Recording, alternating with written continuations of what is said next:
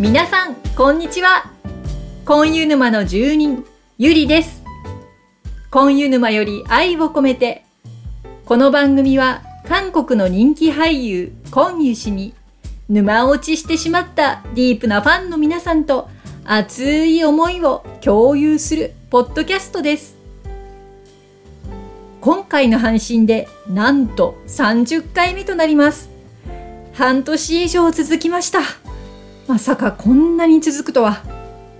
始めた頃にはまだコンユさんの最新の作品をその時期に見るということがなかったんですけれどもいよいよ今週末は82年生まれキム・ジヨンの公開となります。公開に合わせて見に行くのは私初めてなのでものすごくドキドキします。楽しみですね。というわけで今回は映画の公開日を避けて早めの配信となりました。韓国在住の日本人俳優武田博光さんへのインタビュー後編をお送りいたします。沼の皆さんから届いたご質問にもお答えいただいちゃいますよ。そして気になる武田さんから見た本優さんの姿についてもたっぷりお話をいただきます。聞きどころ満載な後編をどうぞお聞きくださいと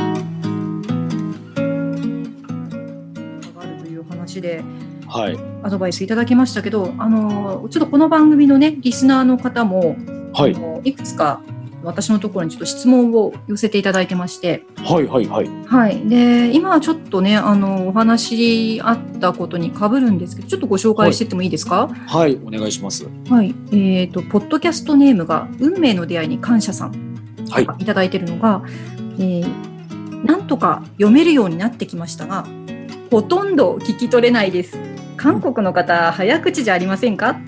はい。取れたとしても意味がわからなかったり集中してできる時間は少ないんですが耳で聞くのとハングルを書くのとどちらを重点的にやった方がいいんでしょうか？あと発音のコツはありますか？アプリと同じように発音をしてるつもりでもやり直しが多くてなかなか OK にならないんです。ということなんですが、はい。はい。はい。早口じゃないですかってやっぱりね。やっぱ皆さん、やっぱ僕も本当に当初はそう思ってたんですけど、ええこの早口に聞こえるのって分からない部分が多いから早口に聞こえるんですよね。まだ単語とかそうですわからない。うん一つの文章の中で分からない部分が多いから早口に結構聞こえたりするんで、あのその中でも一つでも二つでも単語がこう理解できれば、自然にそこは気にしなくてもよくなるんですよね分かってるから。なるほど。で他の部分に意識を向けることができるんでそうすると早口っていうよりもそこが聞こえるようにすればいいんですよね。じゃあ何回か聞いてるうちにこの前はここ聞いて分かって、で次になんとなく余裕ができてきたから別のところが聞こえるようになって何回か聞いていくうちに全部聞き取れるようになってくると。はいなので本当ね地道な作業にはなるんですけどはい。あの少しでいいんでそういう部分を増やしていくうーん。ことがあの大切なんじゃないかなと思います。はい。そうすると、今ねご質問できてるのは今度耳で聞くのとハングルを書くのとどちらがっていうお話もあったんですが、はいもうもうね先ほども僕もずっと言ってたんですけど僕は100%って言っていいぐらい聞く方だと思ってるんです。なるほど。まずは聞くこと。うん目的によって違うと思うんですよ。あの例えば能力試験を受けたいとか、はい。資格を取りたい韓国語の資格を取りたいっていうんであれば絶対書くのも必要にはなってくるんですけどはい。書くっていうのも結局は耳から入ってきた方が早いですよね理解の仕方が。なるほど。だからなのであの耳で聞く方が僕はいいと思ってます。なるほどですね。はい。まずはやっぱり耳からっていうことですね。はい。ではいあの発音の方発音の方も聞かれてますよね。そうですね。コツはあと。はい。発音は本当に気にしなくていいと思います。あ、そうなんですか？はい。あの今でも僕は12年経った今でも発音は難しいです。でこれはああの日常生活で発音で通じないことって多々あるんですけどはい。その一つの単語で伝えるわけじゃなくて文章の前後がちゃんとああるじゃないですか文章あの人と喋るっていう時は。そうですね。相手はもし発音が悪くてもそれをちゃんと汲み取って会話にはしてくれるのでなるほど。あのーあまり最初の方は気にしなくていいかなと後から全然修正も効くので発音の場合はだ何をやりたいかにはよるんですよ例えばああの日常生活で普通にコミュニケーション取れるぐらいになりたいとかだとーはい。発音は全然後回しにしてもいいと思ってるんですけどあの通訳しないしたいんだとか、はいっていう方はもう発音絶対必要なので、ええええええまあ、目的によって違うとは思うんですけど私たちはコンユさんと喋れればいいです。だったらもう発音は後から全然いいと思う本優さんが言ってることを聞聞く方が先ですよ。あ、そうですね。まずそれですよね。まはいず聞かなきゃ。コンユさんの、ぜひはいコンユさんのね、お話をね。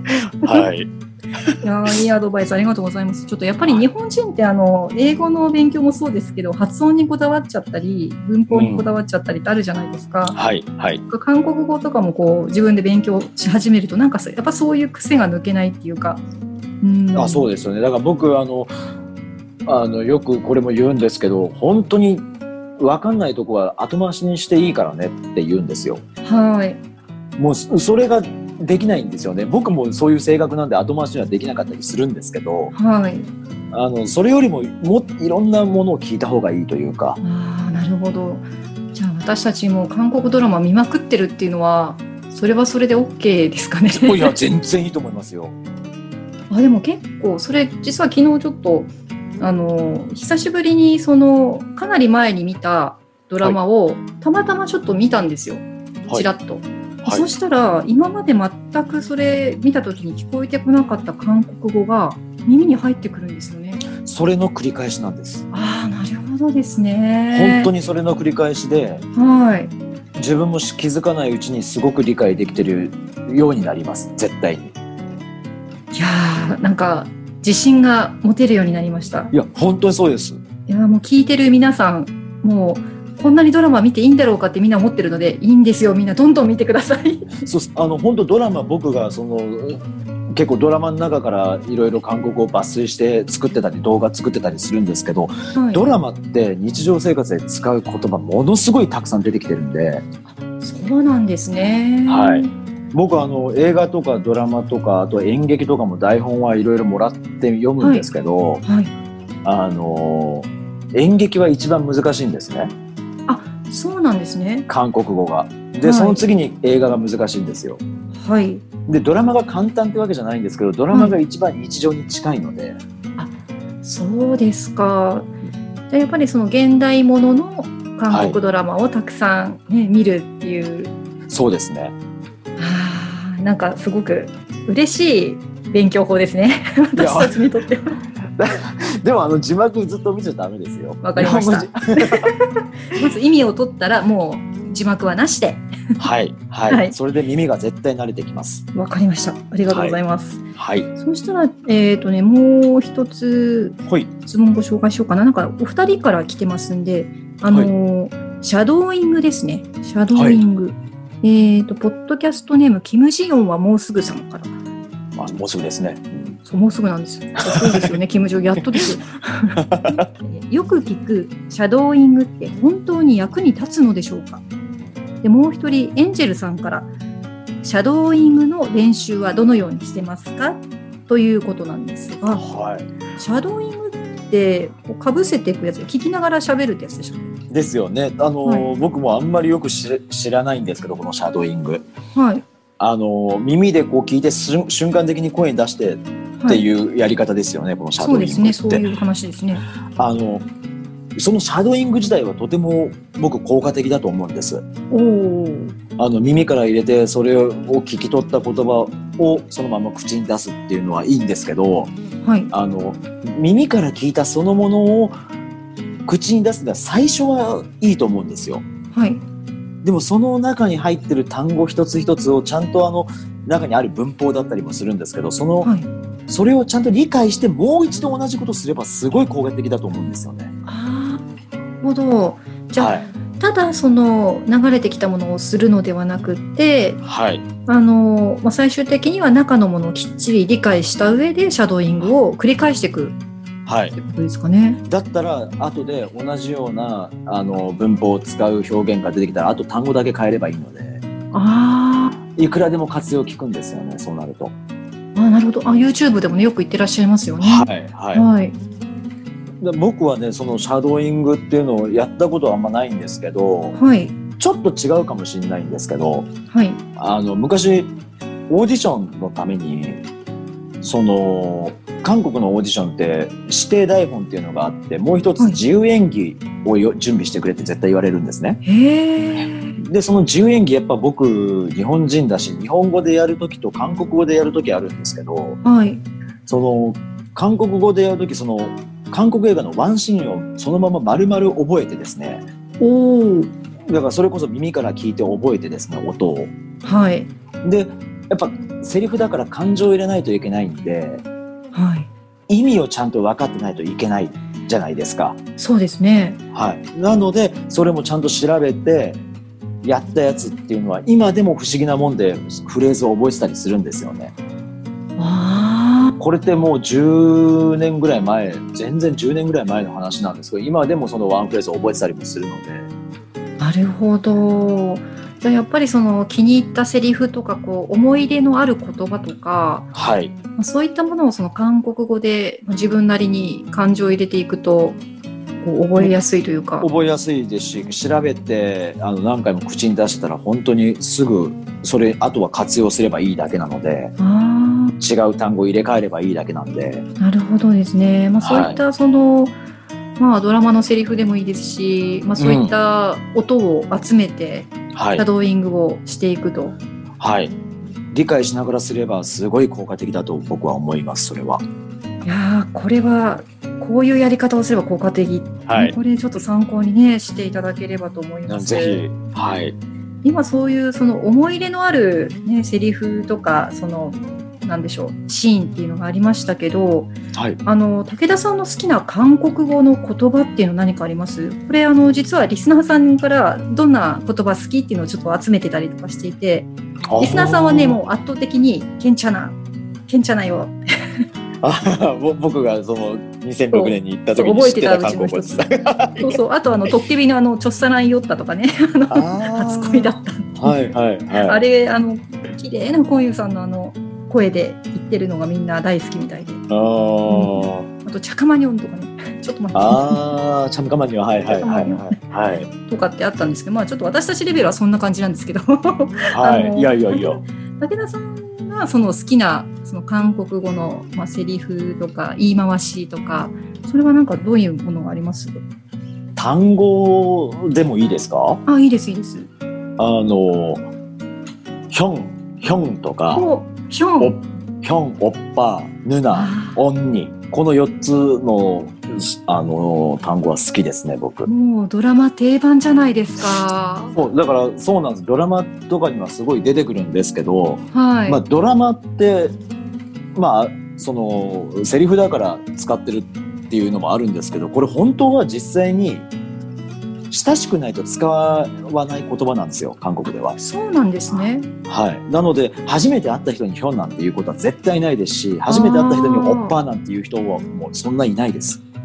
あそういえばあの密偵でもコンユさんがあのソン・ガンホさんにあの兄貴と呼んでもいいですかみたいな。そこそれなんですよ。あその確認が必要で僕もよく使われたり使ったりもするんですけど今からヒョン,、ヒョンドン線でもいいですかで兄貴って、まあ、兄貴弟の関係でもいいですかって聞いていいいいよなんてまあい嫌だなんていう人はあんまりいないですけどえー いないですけどでもそれがあるってことはその一言だけでヒョンとかオッパーとかオンニーヌナってその一言だけでその人たちの関係性を一発で表してくれる言葉なんで。なるほど。あの関係性を表すなんかこう日本語にはないいい言葉だなと、ねはい僕は思ってます。そうですね。あのーまあ、最初単にその訳すと、まあ、兄であり、ねうん姉でありっていう感じなんですけど、あのードラマの中でね聞いてるとすごくいい響きですよね。はいはいそうです私あ。の全然そのヒョンとかヌナとかがそういうあの意味っていうのを全然最初知らなくてドラマ見てたんですけど、はい。あれ何だったかな？結構古いドラマであのペヨンジュンさんが出てた初恋だったかな？なんかどなたかの弟役で出ていてでそのお兄さんが大好きなんですけど、お兄さんにすごい嬉しそうにヒョンって呼ぶんですよ。ヒあョンあ。すごくそれがなんかグってくるんですよね。でも本当あのヒョンとかって呼べる関係性っていうのはすごくはいいい,、い、いですね。いいですよ。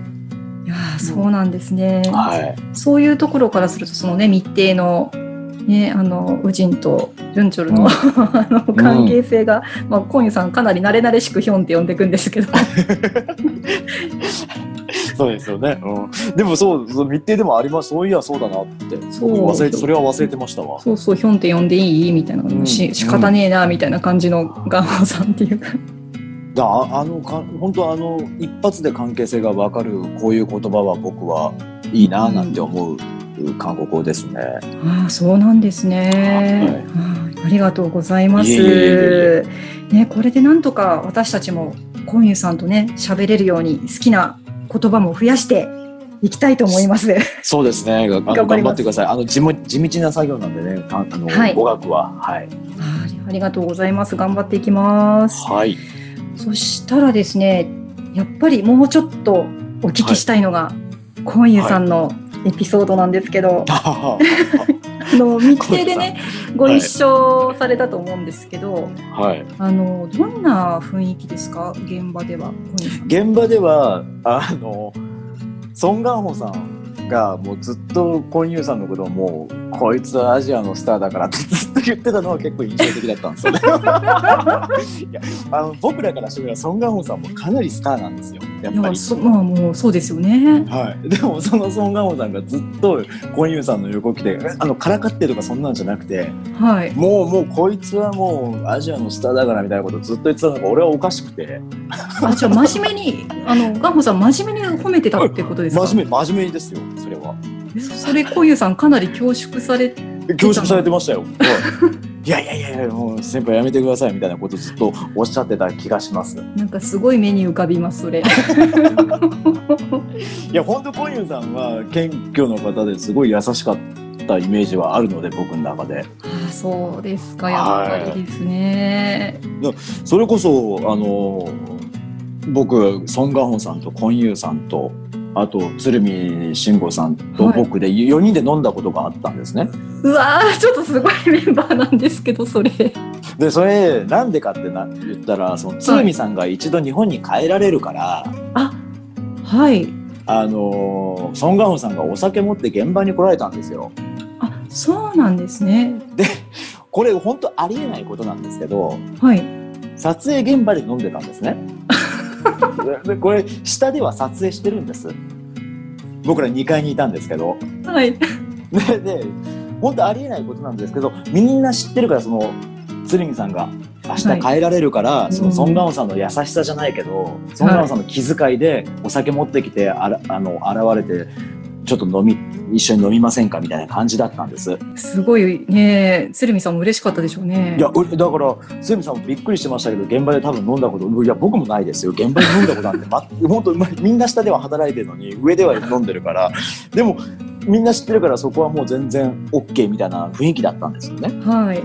でまあコンユーさんと僕ってそのソン・ガホさんと鶴見さんに比べたら明らかに後輩そうですねお若いですもんね。はい、だからあのやっぱりそのソン・ガホさんと鶴見さんのお話がメインなんですよ。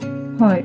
なんかこうや役の話だったり、あのはい普段はどういうことしてるのかとかなんかそのプライベートの時間のお話とかもしてたんですけどあの僕とかコンユーさんはもう後輩だから出しゃばらずにずっと横でうなずいたりとかね ずっと黙ってる。うん。そう黙ってます。基本的には喋れないです。やはりせ 先輩が喋ってらっしゃるので。だからふ二人でこううんうんなんてしながらうなずきながらあの飲んでたんですけど。いやもうそのその先輩二人大御所二人がいたらウェーイとか言いながら飲めないですよね。いやいやもう無理ですよ。ただソン・ガンホさんはあのかなり気分が良かったのがかなり飲まれてええまして。はい。あのあれどこだっけな？現で飲んでた場所の部屋があったんですけどその部屋の外にあるベンチで寝ちゃったんですよね ソン・ガンホさんが。酔いつぶれて酔 酔いいつぶれて。で鶴見さんも「あれどうすんの?」みたいな感じになってるからあのコンユーさんとこうお互いね僕顔合わせてはい。まあパッて会っちゃったんですよコンユーさんと。後輩2人だから。はい。であれこれどうどうします？みたいなその言葉 言葉は発さないんですけどこう目で目でこうなんか会話してる状態ですわコンユーさんと。でコンユーさんが自身のマネージャー呼ばれてで僕も自分のマネージャー呼んで、はあのちょっとソン・ガンホンさんのマネージャーどこにいるかちょっと見てきてって僕はマネージャーに伝えていはいでコンユーさんも多分似たようなこと言ってたのかな。ちょっとわかんコンユーさんは何ておっしゃってるのかわかんないんですけど。はい。マネージャーが帰ってきてあの外にいらっしゃいますって言うからあじゃああちょっと僕行ってきますってコンユーさんに言ってはい。あのソン・ガンホさんのマネージャーさんのとこに行ってあの、はい。ソン・ガンホさんかなりお疲れのようですっていう話をしてあそうですかじゃあ分かりましたっていうことで、えっと、お帰りになられたんですねソン・ガンホさんが。あでちょうどその時も鶴見さんもじゃあ僕もそろそろ行こっかみたいになって鶴見さんもあの現場後になさってはいで最後コンユーさんと僕二人残った気がするんですよねその部屋に。この二人二人で、ね、飲飲むこともないしなんかずっと俺ら、ね、うなずいてただけだったんでうんあのでこうやって一緒に飲めてよかったですって僕言ったんですよ。はいじゃああ向こうもありがとうねみたいな。あのまた僕もよ飲めてよかったよみたいな感じで言っていただいてですね。あー素敵な。うん。また違う現場であ会おうねみたいな感じで言ってもらってこうあの握手してお別れしたんですけどあのコンユコンユーさんとは本当にあんまり撮影で被ることがなかったのでそうなんですね。そうなんですよあそっかそっか。ね、あのー鶴見さんの部下だったら、ね追ってる側ですもんね。そうなんですよなのでコンユーさんとあんまり会ってはなかったのでその時はちょっとそうあのそんな感じだったんですけど、うんあの多分仲良くなればすごくいい方だと僕は思ってます。すごくあの気の使える後輩とかにも気を使えるような方だなって僕を見てて思ったので、なんですね。はすごい空気読まれてたわけですよね。そうのその。やっぱソン・ガンホさんいたらそうなっちゃいますよね。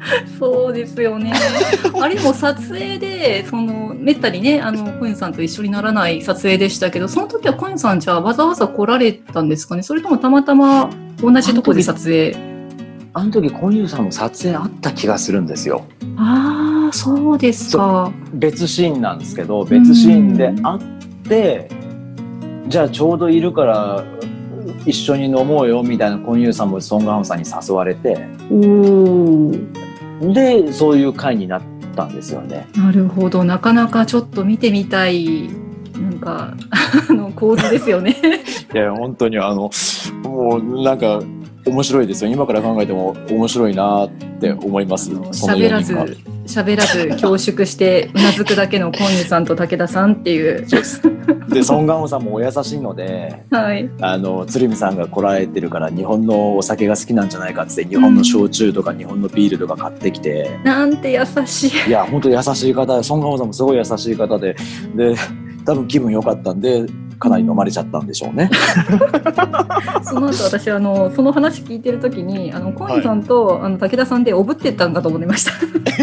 マネージャーさんが連れてかれたんですね。さすがになんかあったら怖いので、はい、そうですね。やっぱりそうですね。はい。ちなみにあのソン・ガンホさんと鶴見慎吾さんはあの喋ってるのは日本語で？韓国語で？えっと、鶴見さんの通訳みたいな方も一応いらっしゃったので、通訳を介して、はいそうですね。ですか僕とは韓国語わかるので韓国語で喋っていただけたんですけど、でもソン・ガンホさんも面白い方で、ソン・ガンホさん、結構日本語のセリフあったじゃないですか。あありましたありました。おで上手でした。お上手ですよね。はい、であれ多分その席じゃないんですけどもっと前にあそうだ。あか全然撮影入る前だ。撮影入る前に僕が日本人だって分かって、はい。ちょっと俺の日本語のセリフ見てくれっつって。ええ そんなソン・ガンホさんが。ー、天下のソン・ガンホが。そうずっと前で日本語のセリフを「大丈夫か？どうだ？悪いとこあったら言ってくれ」みたいな感じで。すごい。いやーもう本当あの現場はコンユンさんもソン・ガンホさんもすごくいいいい方たちが多くてよかったですね本当に。いやーあの見てる側もなんて言うんですかね。あのすごい緊張感持って見れた映画というか、うーん。ねあのまあね騙し合うようなねあのシーンが多い映画じゃないですか。はい。だからそれもすごく、ね、お二人のもう息もぴったりで。やっぱりあの警察の方がね出てくるシーンとかもすごく緊迫感あって。はい。もっと見たかったです、もう。うん。いやでもね、コンユンさん、あのまあ、次さっき言ってたキム・ジヨンももうそろそろか日本ではね出ますからね、はいやっとですよ。ファンからしてみればすごい嬉しいんじゃないかなと。そうですね。うん。まあ、なんかやっぱりファンはね女性が多いのででさらにあの、子育て中の方も多いですし子育て終わった方も、まあ、結構ね年配の方もいるんで、はい。あれは、まあ、今夜さんが出るっていうのもそうですしやっぱり自分に重ねて、そうですよね。うん、あの見るうん方すごく多いだろうなと思って、うん、まあ、もうものすごく盛り上がってますね。あの配給さんだと思うんですけどツイッターとかあのフェイスブックとかでいろいろ仕掛けてこられてて。おあーのなんか私たちどんどん載せられてあもうもうすぐだもうすぐだってカウントダウンなんかねしている ファンの方もいらっしゃって毎日はいはいはいはいすごいなやっぱり。ドッケビドッケビから、ね、初めての作品になるんですよねキム・ジヨンって。そっかそっかそっか。はいで今その後の作品も目白押しで情報出てるんですけど、はい私もあのまだファンになって実は1年も経ってないのでえー、そうなんですね。そうなんですだからリアルでそのなんて言うんでしょう公開されるものは初めてですねちなみにあの日本ではあの逆に今度あの再上映するシステムの会社さんがあって、あはのドドリパスっていうんですけどいはい。あのファンの投票で上位になったものがその上映候補になって上映してくれるんです。で、はいはい。あのまさに明日なんですけど明日、あのあなあのあなんだっけあなたの初恋探します。えっ、とそちらではあの、はいはいはい。はいキムジョンウク探しって言ってたあの大阪とかでも撮影された映画なんですけど、はいはいあれが秋葉原で秋葉原の UDX シアターで上映されるので、あー。私初めてですね。明日初めてシアターでコンユさんに会うっていう。まだ会ったことなかったんです。ねあのちっちゃいスマホのね密定もねあのちっちゃいスマホの画面でしか見てないので。あーもったいない。もったいないです。で、この前はい日程も、あの最上映あったんですけど、私ちょっとお盆中で行けなかったので、今一生懸命うんポチポチ毎日投票してます。日そうなんです。でもそう今話聞いてて思い出したんですけど、程。はい。コンユーさんって多分ファンの方はあのーご存知だと思うんですけど、結構昔からはい。あのちっちゃい役でも出てらっしゃったんですよね。そうなんですか？ちっちゃい役で？ちっちゃい役だからあの今はもう完全に主演俳優さんですけど、ええ。あのあれなんだっけな、マルチュク青春通りだっけな？あの祝映画な青春はい通り。映画なんですけど、コンザームさんとハンガインさんが主演の映画なんですね。はい。で、コンユーさんがだいぶ有名になってから僕もう一回その映画見た時に、あれ？これコンユーさんじゃない？っていうようなやつがあったんですよ。そうなんですね。はい。絶対あれコンユーさんです。マル、マルチュクママルチュク、マルチュク青春通りっていう映画なんですけど、チュク青春通りですね。はい。もう20年近い前の映画だとは思うんですけど、あ、20年？あそれは嘘かな。いや、でもそんなもんかな。そうですよね。今夜さん出てこられたの主演で出てこられたのってもう20代はい中盤ぐい。らいだと思うので、その前です。結構若いえー役で、チンピラみたいなちょっと役だったりとか。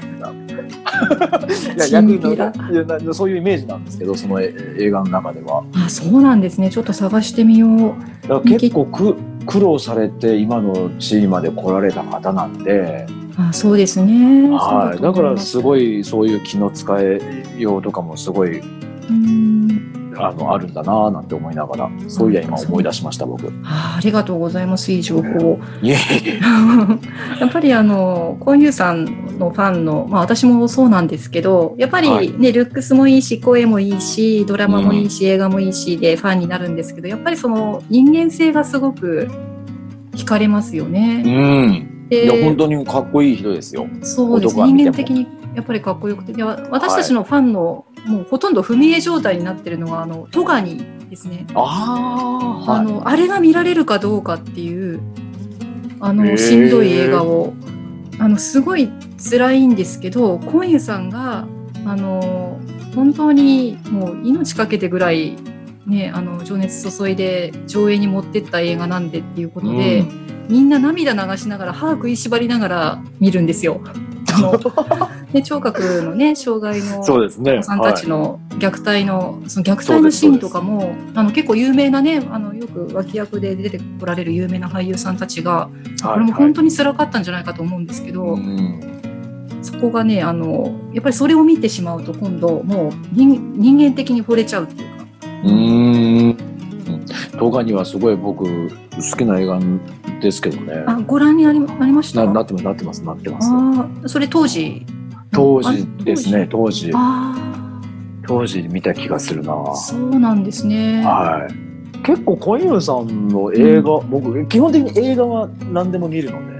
いやコンユーさんはね日本でもすごい人気もあるからなんかね、もっともっと日本の作品にも出ていってもらいたいななんていうふうには僕は個人的には思ってますけどね。でもやっぱりご本人はもうねなんかアメリカなのかなネットフリックスなのかななんて今思いながら。ああファンの間でもね、ちょっとどういうふうにいくんだろうねっていうのが話題になったりするんですけど今資金自体がネットフリックスから出てるやつがやっぱ多いので、あやっぱそうなんですね。はい、今もう韓国ドラマほねやっぱネットフリックスでやるかどうかでお金が出るかどうかで決まっちゃう部分もあったりもするんですよ。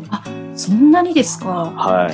い、なので、ね、もしかしたらネットフリックスだったらアメリカとかにも活動まあそれはそれでねいいことなんですけどねアメリカで活動されていくってそうですいうのはね。なんかあのネットフリックスの作品が一つ決まってらっしゃるので、うんうん。うん。えっとペドゥナさんですね。ペドゥナさんと一緒はいはいに、ええ。いやこれからもねちょっと気になるなと思いながら。はい。いやすいませんあのいいえいえ。いいお話をコンユさんの恐縮したガンモさんとのお話聞けて嬉しかったです。いや面白かったですけどね。はい、教えていただきありがとうございまいした。えいえ。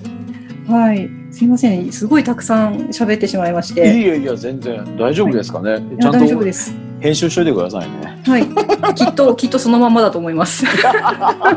だいぶ長いっすよ。ね、かなりね、あの、多分前後編にするけど、それでも結構な。ああそうそれでも全然それでも結構なんで。はい。はい。えっと、でそしたら最後にちょっとお伺いしたいのが、まあ武田さん今ね、韓国にお住まいで俳優さんですけど、これからどんなことを目指していかれますか？ああでも。まあ、俳優としては今まあちょうどこういう時期でもあって、はいなかなかの映画自体が止まってるんですよね。あやっぱりそうなんですね。映画自体が今年に入って止まってたりあと延延期になったりしてたりあでドラマもこの間初めて止まりましたから撮影が。あ、そうですか。はい、なので、まあ、まあこの状況をとりあえず乗り越えるのがまあとりあえずあの役者全員みんなそうで結構、はいまあ役者だけじゃなくて今もう歌手の方も結構やばいんですけど。あの、ライブできないはいライブできないのでまあ。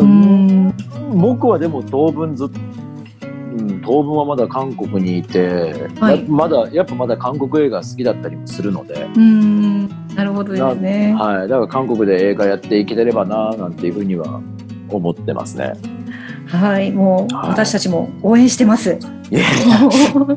まあ、あとはねええ、あの YouTube で勝手に自分のやりたいことをやってるのであれ 拝見させていただいております。ばもう見見ていただければ。でもあの本当にあれもあのなんていうかな自分ができることは何だろうってこうせっかく韓国に来て一周回ったので12年経ったのでなんかそれで自分ができることってなんだろうななんていうふうに思ってて、まあ、自分ができることってすごい限られてるんで。なのでなんかこういう形で韓国語を教えることができたりとかあとまあ韓国の文化だったりも教えることができればいいななんていうふうに思ってやってるのでまあ嬉しいですね。ははい。そうですね。あの韓国語チューブですよねあそうで。すあのはい YouTube の、あの私も拝見させていただいてまして、あの、はい私レベルの本当にまだこれから勉強し始めてちょっとハングル少しわかるようになったかなぐらいの人にはちょうどいいというか。そうですね。あとあの、うん結構言われたのがやっぱり文法なので難しいので、まあ、はい今後はちょっとフレーズとかも入れていこうかなとは思ってるんです。そのフレーズさえ覚えれば通じるので、うん。なのでフレーズとかも入れていければいいななんて思いないがら。やー嬉しいです。ね皆さんもぜひご覧になっていただいて。時々ねあの面白い動画もあるんですよね。この前 私超受けたのはあの愛の不時着のロケ地回ってみたシリーズはめっちゃ受けましたあれ。もうね、まあそうですよね。あの面白く伝えれたらいいななんて思ってやってたんですけもど。うあれあのヒョンビンのま界隈の人たちもね喜んでましたよ あ、それそっちの方に紹介したんですけどそれは良かったですな。楽しかったです怒怒られるななんて思いながらずっとやってたんいですけど。やいやいやいやあのねピョチースのとこなんか超面白かったですよあのあの役者さんは結構俺好きだったんで、えあのドラマ見てても。ね大人気ですよね今ねね本当にそうですよね。あのなんかあれあれ北朝鮮の言い回しなのかな？んかあの東北弁に聞こえるんですよねああ、あ 聞いてるとあのチスが喋ってる言葉は結構一番きつい北朝鮮の言葉です。そうよねはい。すごくなだんだんそういうところもなんとなく分かってきたななんて思いながあーじらゃあじゃあ近いですよ。頑張ろう。ね、あの武田さんの、ね、ご活躍をちょっと応援しつつですね私たちも勉強頑張っていきたいと思いますんで、そうですね。もうよろしくお願いします。はい頑張ってみてください。はい。今日は俳優の武田博光さんにお越しいただきました武田さん今日は楽しい時間ありがとうございましたありがとうございました。こちらこそありがとうございましたあり。がとうございました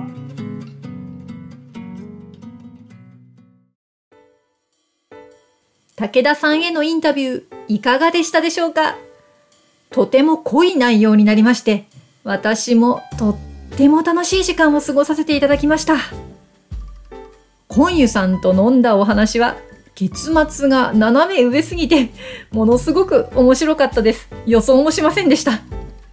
名優のソン・ガンホさんに褒めていただいて照れているコンユさん。ガンホさんと鶴見さんの関係を眩しく見つめるコンユさん。そんな謙虚で奥ゆかしい真面目な姿が垣間見えました。韓国語の方も武田さんがご紹介くださった好きな言葉は韓国のすごく素敵な文化を表していていいお話だったなぁと思い出して胸が熱くなります。もっともっと韓国語を学んで韓国を大好きになりたい。そしてコンユさんのお話を聞いて韓国語で気持ちを伝えてみたい。そんな風に強く思ったインタビューでした。武田さん本当にありがとうございました。今後たくさんの韓国映画に出て活躍されることを楽しみにしております。皆さんはどんな気持ちになりましたか？また Twitter や Facebook、Instagram などで感想をお寄せください。さて次回は映画82年生まれキム・ジヨンの公開に合わせまして皆様の映画を見た感想をご紹介していきたいと思います。アンケートフォームを後日公開いたしますので久しぶりにスクリーンで出会う新しいコンユさんを見たご感想をどしどしお寄せください。締め切りは2020年10月14日水曜日午前5時です。それではお聞きいただきありがとうございました。今湯氏への思いで皆様の日常が幸せいっぱいでありますように。